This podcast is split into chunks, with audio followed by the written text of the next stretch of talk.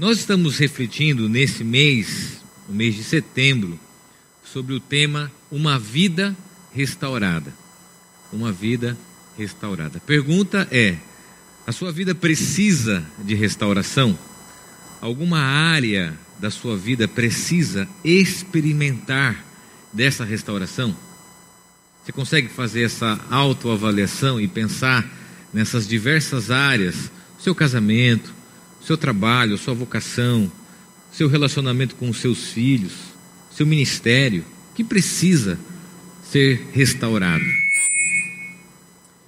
E na Bíblia, a restauração tem a ver com trazer sentido às coisas, voltar ao início, voltar ao seu propósito. E nós falamos aqui no primeiro domingo sobre uh, pedir ajuda. A primeira coisa que nós devemos fazer é pedir ajuda, e nós estamos aprendendo com a vida de Neemias. No livro de Neemias, nós temos a história do próprio Neemias, que é usado por Deus para voltar para a sua terra, para mobilizar as pessoas em torno da reconstrução dos muros de Jerusalém. E uma das coisas interessantes nessa história é que quando Neemias fica sabendo que esses muros estão em ruínas, ele fica incomodado. Ele não aceita a notícia de que esse cenário era um cenário de desolação. O que, que a gente aprendeu com isso? Nós aprendemos que tem muita gente que se acostumou a viver nessas ruínas e que não se incomoda mais com algumas áreas das suas vidas enfermas, doentes, quebradas, em ruínas. Neemias faz parte de uma geração que foi levada ao exílio da Babilônia. Ainda pequeno, ele é levado a uma outra cultura e submetido a um processo de inculturação. Ele teve que aprender, através do seu serviço, daquilo que ele fazia, a cultura da Babilônia. E distante da sua terra, ele fica sabendo dessa notícia e isso o incomoda. Porque além do senso de proteção, as muralhas também tinham a ver com a identidade do seu povo. Agora, a segunda lição que nós aprendemos é que Neemias sabe pedir ajuda. Ele sabe pedir ajuda e ele mobiliza as pessoas em torno desse pedido de ajuda. O princípio aqui é muito objetivo. Nós precisamos pedir ajuda. Nós precisamos pedir ajuda. Nós precisamos. Muita gente doente, enferma nos seus relacionamentos, que não tem a capacidade de pedir ajuda. Em terceiro lugar, nós falamos na semana passada sobre a disposição para mudar. Qual é a sua parte, o seu esforço, a sua dedicação, a sua renúncia nesse processo de restauração? A gente percebeu que diversos grupos na narrativa bíblica se envolveram com a restauração diversos grupos. Eu queria pedir só um favor. Eu, você sabe que é muito difícil fazer isso, mas está muito barulho lá fora. Se alguém pedir para mim só uma conexão, com muito cuidado, é que é difícil, mas se desconcentra um pouquinho. Ok? Disposição para mudar. E hoje eu quero falar sobre uma restauração completa. Preste bem atenção, olhe para mim aqui. Uma restauração completa. Por que uma restauração completa? Porque tem muitas pessoas que até reconhecem que precisam de ajuda, que até reconhecem que estão passando por um, um conflito, uma crise, até buscam ajuda, mas depois param. Depois não buscam mais de uma forma contínua, elas simplesmente param. É muito comum nesses 16, 17 anos que eu tenho de vida pastoral, casais nos procuram Sempre diante de uma crise, você vai lá, apoia, ajuda, encaminha, terapia, acompanhamento psicológico, mas resolve o problema. Voltam os antigos hábitos, param o processo de restauração. E aí o que acontece? Vivem nessa montanha russa. Só quando tem uma crise daquelas bravas na família é que vão buscar restauração. E depois param e parando os problemas voltam.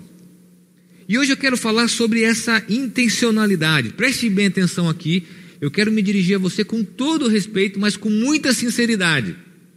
Nós precisamos experimentar uma restauração completa, total da nossa vida, não mais parcial, não mais passageira.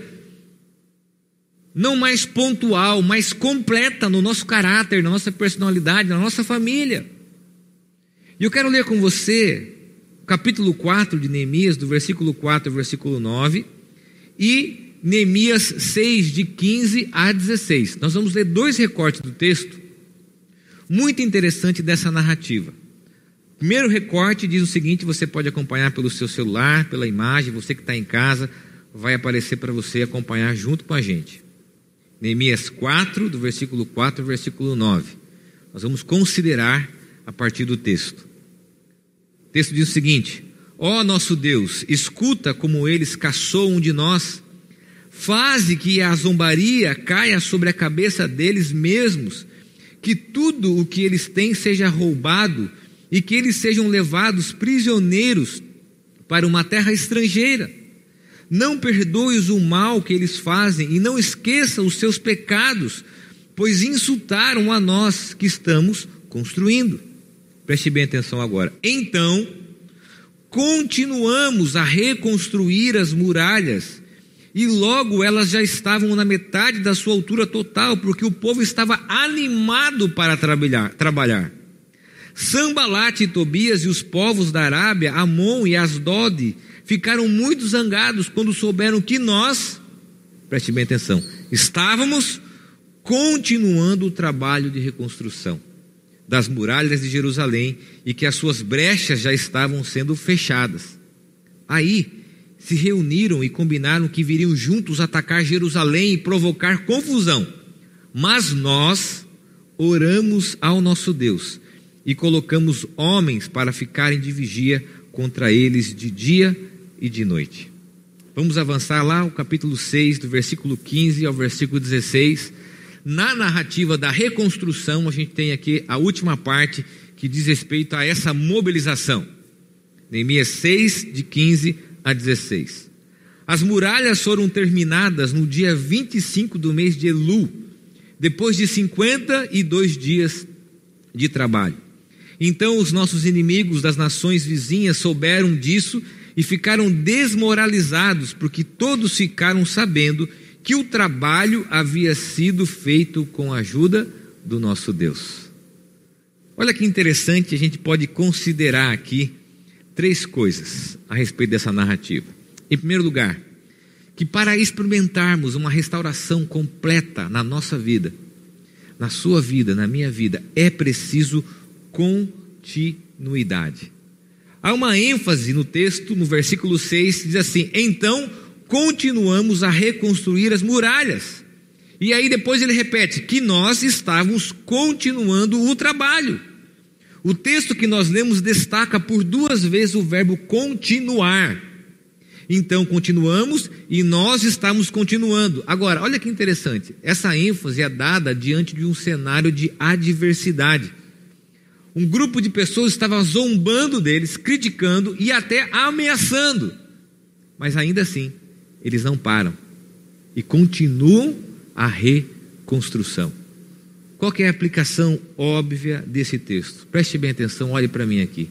Não pare o processo de restauração da sua vida. Se em algum momento você pediu ajuda, se em algum momento você começou um processo terapêutico de apoio, se em algum momento você reconheceu que o seu relacionamento, que a sua família, que a sua vida financeira em alguma área, você disse, eu preciso de ajuda, mas você parou, eu quero dizer para você que para você experimentar uma restauração completa, é preciso continuidade. E o texto nos ensina insistentemente, mesmo diante das críticas, eles continuaram um trabalho de restauração.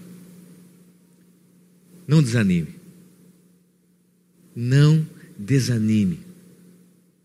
Não perca a paciência. Não perca o foco da restauração da sua vida. É claro que é necessário exercitar a paciência, mas continue.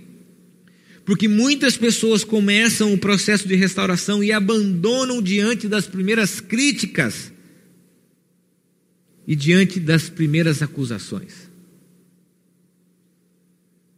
Tem gente que para e aí entram as armas de brinquedo de um relacionamento, as críticas, as ofensas. Só que um dia essas armas de brinquedo elas têm uma bala de verdade e machucam as pessoas. E elas ferem. Nós temos uma grande facilidade, como seres humanos, de só pedirmos ajuda quando o negócio de fato fica grave. Então a gente sai do muito grave para o grave para o mais ou menos. Ajeitamos aí, na minha terra tem uma expressão, ajeitar a carga. Ajeitamos a carga, nós vamos tocar até que novamente venha um problema grave. Só que isso faz com que as pessoas vivem nesse ambiente doente, enfermo, vivam nesse ambiente doente, enfermo e nunca experimentem a cura necessária. Talvez você que vai em acampamento, evento, processos, encontros de finais de semana, você vai lá, mergulha naquilo, mas qual é a transformação e qual a continuidade disso na sua vida? Sabe por quê? Para experimentarmos a restauração completa, não podemos desistir diante dos primeiros desafios. É preciso continuar. E é exatamente nesse processo que Deus começa a trabalhar na minha e na sua vida, quando nós continuamos. Em segundo lugar, e aqui nós temos um princípio espiritual, é preciso vigiar e ficar atento.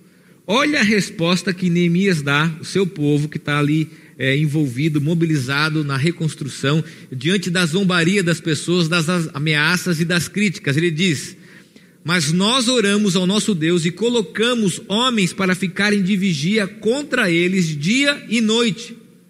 Diante das ameaças, Neemias recebeu, primeiro, uma oração, ele responde em oração, mas estabelece vigia e atenção para o trabalho. O versículo 17 e 18 diz, por exemplo, que eles estavam reconstruindo a muralha e que cada pessoa carregava materiais de construção numa das mãos e na outra carregava uma arma. Uma mão tinha o instrumento que ele ia usar para reconstruir os muros, na outra, uma arma. É claro que a partir de Cristo, preste bem atenção para você não distorcer as minhas palavras, a partir de Cristo, não é mais é necessário o aparato bélico, mas a lição é a seguinte: nossas armas agora são espirituais. Vamos ler Efésios capítulo 6, do versículo 13 a 17. Olha o que Paulo diz.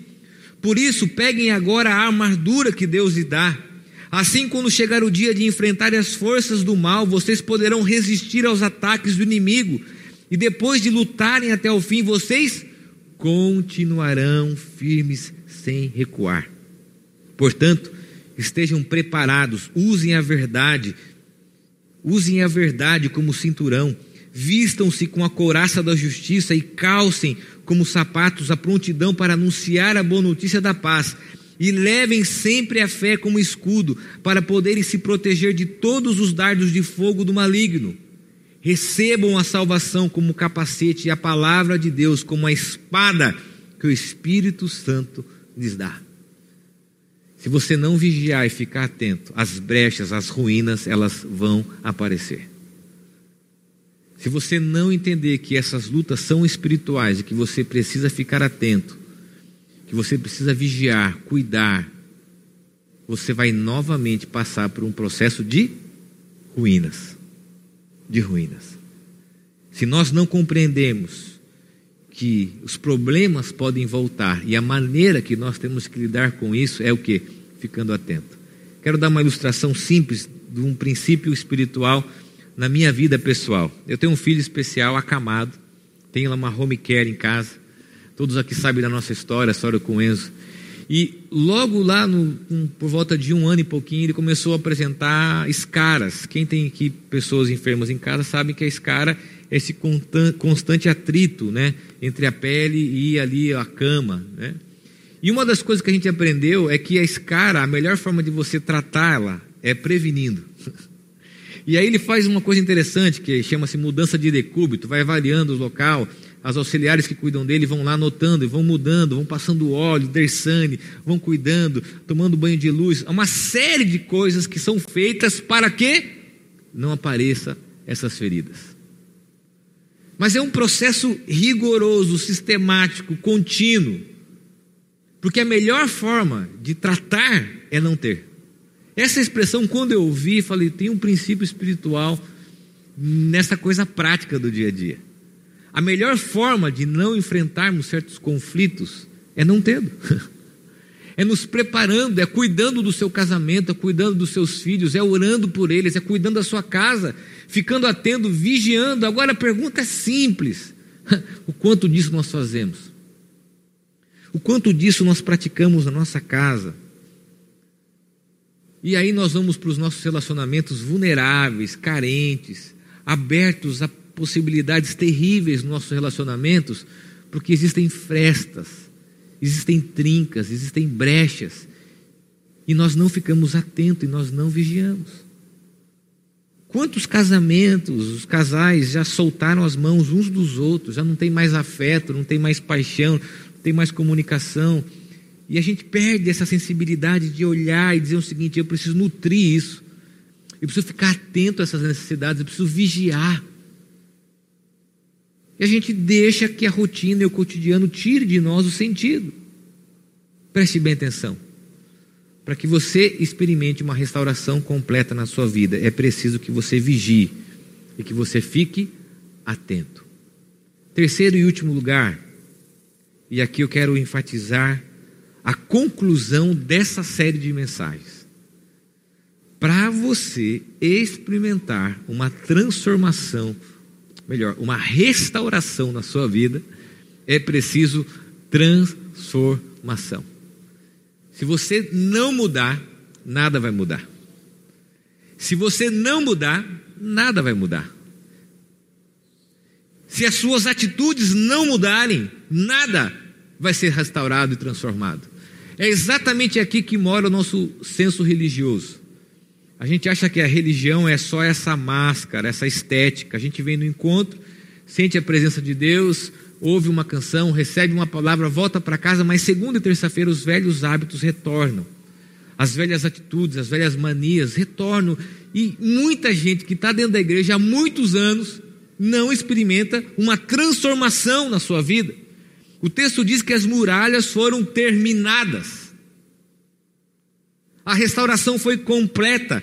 A história bíblica de Neemias fala sobre a restauração dos muros de Jerusalém. A obra foi concluída. E esse evento foi fundamental no resgate da dignidade do povo.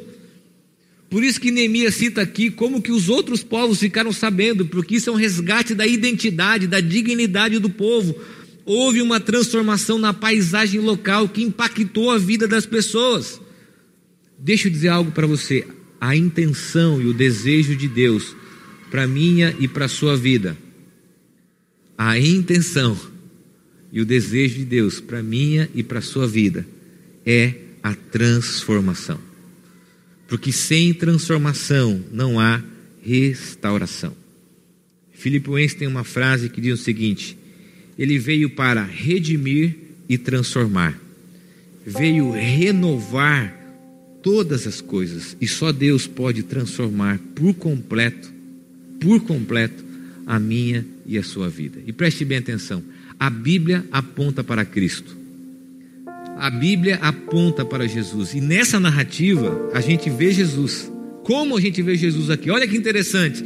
Em Jesus nós vemos a disposição em continuar mesmo diante das zombarias e dos escarnos, a Bíblia diz que ele continuou até na sua via cruz, carregando a sua cruz, ele foi humilhado. E ainda assim, continuou. Nós vemos, por exemplo, Jesus vigiando em oração e respondendo às suas tentações pela palavra. E é exatamente isso que nós aprendemos e vemos nele a restauração e a nossa reconciliação com o Pai, para que através dele a minha e a sua vida sejam transformadas. E aqui eu quero terminar com um versículo, que é o versículo da minha vida. Um dia Cristo me alcançou e eu peguei um ônibus, fui até uma cidade vizinha, onde eu morava, porque na minha cidade não tinha igreja presbiteriana, fui até uma outra cidade, sozinho, peguei um ônibus e eu me lembro que o meu tio levava sempre a gente nas suas viagens, a gente parava em piedade na casa de um homem chamado Paulo Vieira. E eu falei, eu vou na casa dele e ele vai me falar onde é a igreja, porque o rapaz que marcou comigo na rodoviária esqueceu. Oito horas da manhã eu bati lá na casa dele, ele me recebeu, cabeludo, de brinco. parecia o professor Raimundo, era eu, só que mais jovem. E aquele homem me acolheu e depois que ele me viu, me recebeu, levou até a igreja, ele disse para mim esse texto que eu quero compartilhar com você. Que diz o seguinte: Pois eu estou certo de que Deus, que começou esse bom trabalho na vida de vocês, olha o que a Bíblia diz, vai continuá-lo até que ele esteja como? Completo. No dia de Cristo Jesus. Deus não faz nada pela metade. Aquilo que Deus começa, Ele completa. E eu quero convidar você a fechar os teus olhos e a olhar para esses cenários da sua vida que precisam de restauração. E reconhecer quantas vezes na sua vida, na sua trajetória pessoal, você buscou ajuda naqueles momentos onde o copo transborda. Mas depois que esvazia um pouquinho, você volta nas mesmas atitudes, os conflitos retornam, os problemas, os medos, os sentimentos, as experiências, e nunca é de fato completo. Nunca é pleno. Nunca há continuidade. Quantas dietas você começou e nunca terminou? Quantos processos terapêuticos, terapia você abandonou? Quantas idas ao médico e quantas recomendações ficaram pelo caminho? Porque nós temos esse hábito de começarmos muitas coisas e terminarmos poucas. Agora, a restauração da nossa vida, ela precisa ser completa. Eu sei que nós homens não gostamos de tocar em certos assuntos. A negação é um dos nossos recursos e um dos nossos mecanismos de defesa mas talvez a sua esposa está clamando por dentro para que vocês verbalizem um pedido de ajuda e busquem uma restauração completa. Porque aquilo que Deus começou, a Bíblia diz que Ele é fiel para completar. Senhor, eu coloco a minha vida diante de Ti, as minhas necessidades, ó Deus, e o Senhor sabe o quanto essa palavra também é para o meu coração e é para o coração daqueles que estão me ouvindo, daqueles que estão aqui. E o quanto nós precisamos de uma transformação total e completa da nossa vida. Ó Deus, pela tua graça e pelo teu Santo Espírito, que essa palavra, a palavra de Cristo, venha ao encontro do nosso coração Transforme, ó Deus, o nosso caráter, a nossa personalidade e as nossas atitudes. É o que eu oro, Pai, no nome de Jesus. Amém